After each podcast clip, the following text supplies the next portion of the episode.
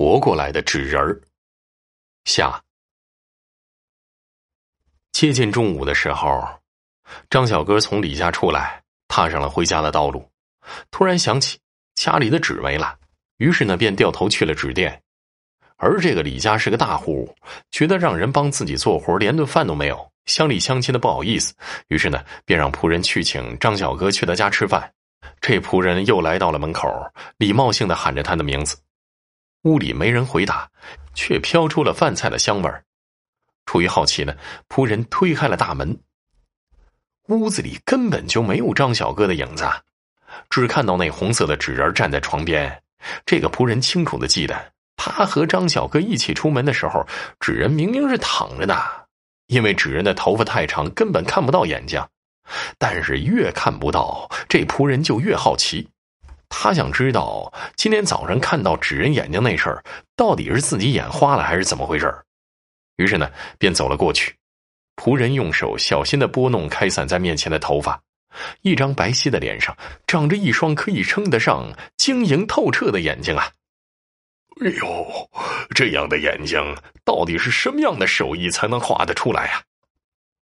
不知不觉，仆人移动了自己的位置，而纸人的眼睛也跟着他转动起来，并且慢慢的挪动了步子。仆人大惊失色，吓得跌倒在了地上，想喊却喊不出来。渐渐的，纸人的影子完全覆盖了。当张小哥回来的时候，好像这一切都没发生过，除了大门敞开和一桌饭菜，一切都和平常一样。纸人还是他早上起来的样子，依旧躺在床上。门是开着的，哎，桌子上怎么又有饭菜啊？这又是邻居送来的吧？张小哥想着镇上的人这么照顾他，心中暖暖的。转眼又到了晚上，张小哥躺在纸人旁边，习惯性的把手搭在了纸人身上，觉着比平时多了点温度。用手挪了一下，觉着那纸人比平时重了很多。嗨，可能是自己太累了吧？想着想着，就又睡着了。天刚放亮。李家来人说，他们家昨天有一个仆人来请他吃饭，来了之后就再也没有回去。张小哥说了一些感激的话，因为啊，张小哥以为饭菜是从李家仆人那儿送来的，并表示自己会尽力配合李家一起寻找的。但是从天明开始到入夜结束，搜索一点没有收获。而张小哥打开自己的大门，饭菜又摆在桌子上了，到底是谁呀？他不自觉的看了看窗上的纸人，想起纸人的眼睛，想起纸人身上的温度，还有体重。嘿，嗯，哎，当晚呢，他还是和以前一样若无其事的吃了晚饭，睡下了。第二天，他还是大清早就出了门，但是这一次他不是有事情才出门了，他悄悄的伏在自家院子的茅房里，因为这里呢，可以透过小窗口观察家里发生的一切。接近中午时分，一直没有动静的家中忽然传来了脚步声。张小哥定睛一看，纸人从床上直立而起，一步步的向着灶台移动着，头发盖住了脸，深红色的衣服，僵硬的动作，还有脚步声。紧接着便传来叮叮当当的锅碗瓢盆的声响。张小哥不敢相信自己的眼睛还有耳朵，或许是因为害怕，或许是难过。他起身的同时绊倒了脚下的墩板，而屋子的声音也戛然而止了。他来到门口，觉着眼前的门有千斤的重量，恐惧感的压迫让他觉着自己正经历着有生以来最恐怖的事件。一丝凉意在心头闪过，他不顾一切的离开了家，而房子里没有了声响，也没有了任何动静，好像时间静止了一样。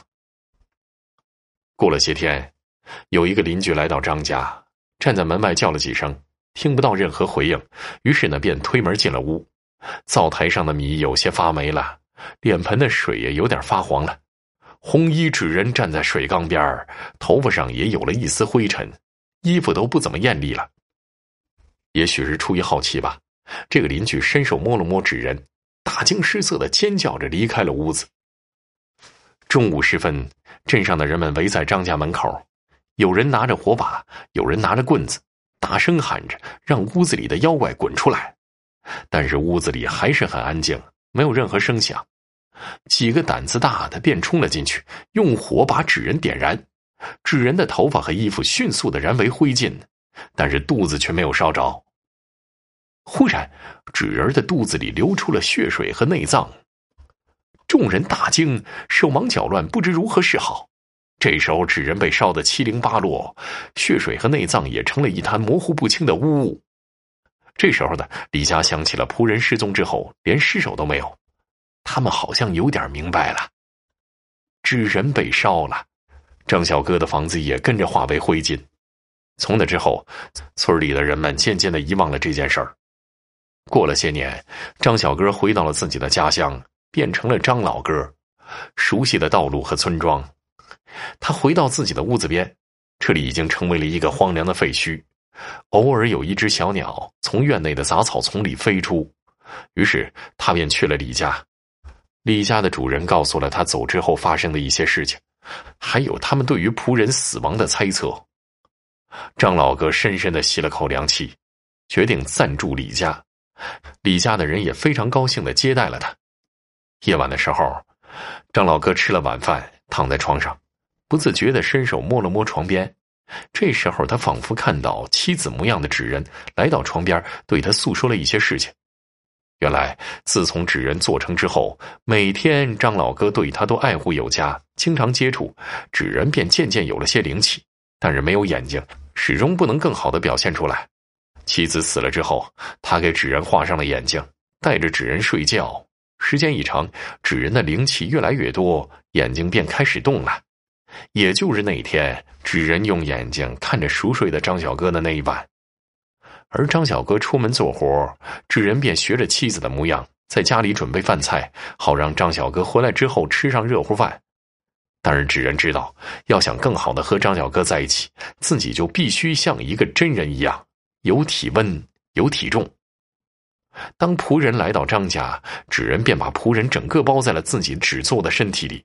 于是呢，那天晚上，张小哥觉着纸人有体温、有体重，就是这么来的。纸人说着说着流下了眼泪。这时候，张老哥惊醒了，回首和纸人在一起生活的种种经历，恐惧万分。他发了疯一样冲到了井边，纵身跳进了井里。当村民们发现他的尸体并且安葬，已经是六天之后的事儿了。和他一起下葬的还有别人帮他扎的纸人。